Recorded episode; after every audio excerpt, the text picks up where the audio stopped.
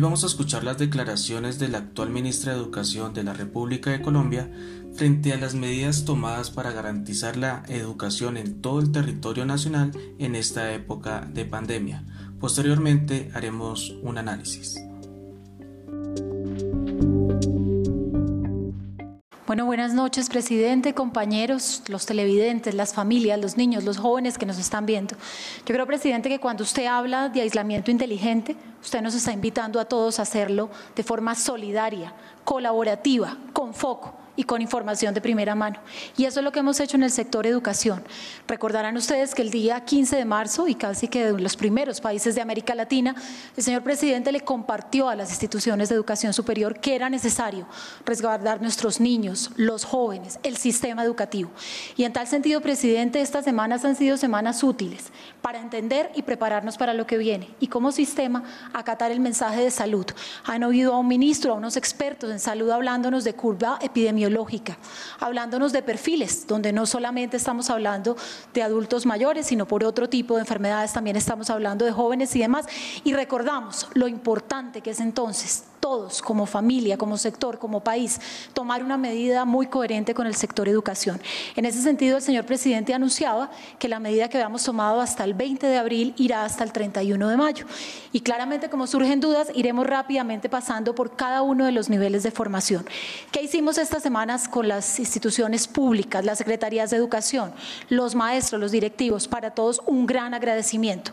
Prepararnos con semanas de desarrollo institucional, nuestra plataforma Aprender Digital que está hoy ya con muchos más recursos, tiene más de 4 millones de interacciones, un canal que es 321 Eduacción, Radio Nacional y hoy, presidente, nos estamos preparando con la ministra de TICS y RTBC para abordar programación en canales locales y en radios y emisoras comunitarias. ¿Por qué? Porque tenemos que poder llegar a quienes están conectados y quienes no están conectados. Contextos, guías, trabajo para maestros y orientadores.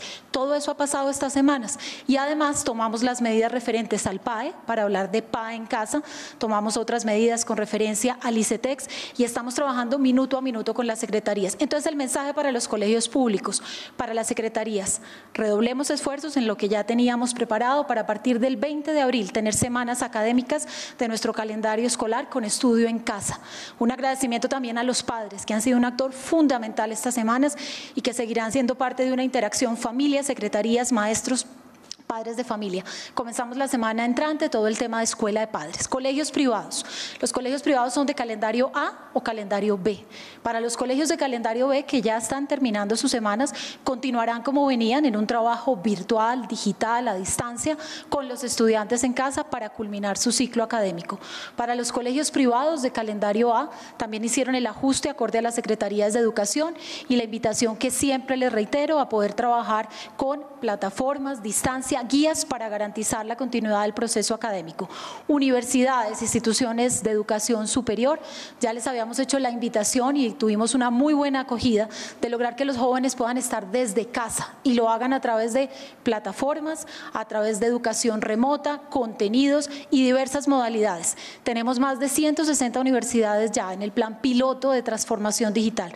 Yo creo que allí el esfuerzo de todos será valiosísimo y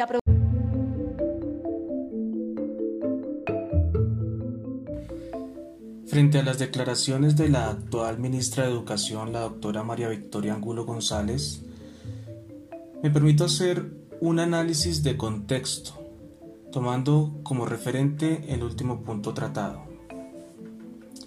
En cuanto a la educación superior, para aquellas instituciones que tienen avances tecnológicos, se acoplan fácilmente a la medida. Sin embargo, me cuestiona las posibilidades de los estudiantes especialmente aquellos estratos bajos que dependen de un dispositivo electrónico y el servicio de Internet. También aquellos programas técnicos y tecnológicos que desarrollan una habilidad a partir de la experticia en el campo de práctica. En cuanto a los colegios privados, eh, también me cuestiona aquellos hogares de estratos medios y bajos en los cuales hay varios niños que necesitan utilizar un computador. Quizá la respuesta es que los padres deban emplear estrategias guiadas por, mm, para el acompañamiento y aprovechamiento de esta única herramienta en el hogar. En los colegios públicos, la situación refleja distintas dificultades que tienen que ver mayormente con eh, recursos económicos, recursos de las instituciones, de las familias, de la garantía de cobertura de las necesidades básicas, con la protección del menor, entre otras. Además, esto refleja la desigualdad económica en el país, no solo entre lo rural y lo urbano, sino en las clases sociales en cada región. Estamos usando aún técnicas de estudio de hace más de 50 años, como la difusión masiva por radio y televisión. Sin embargo, no creo que sea solo parte de las decisiones del gobierno actual. Esto es un cúmulo de necesidades educativas desatendidas en la historia de la República de Colombia.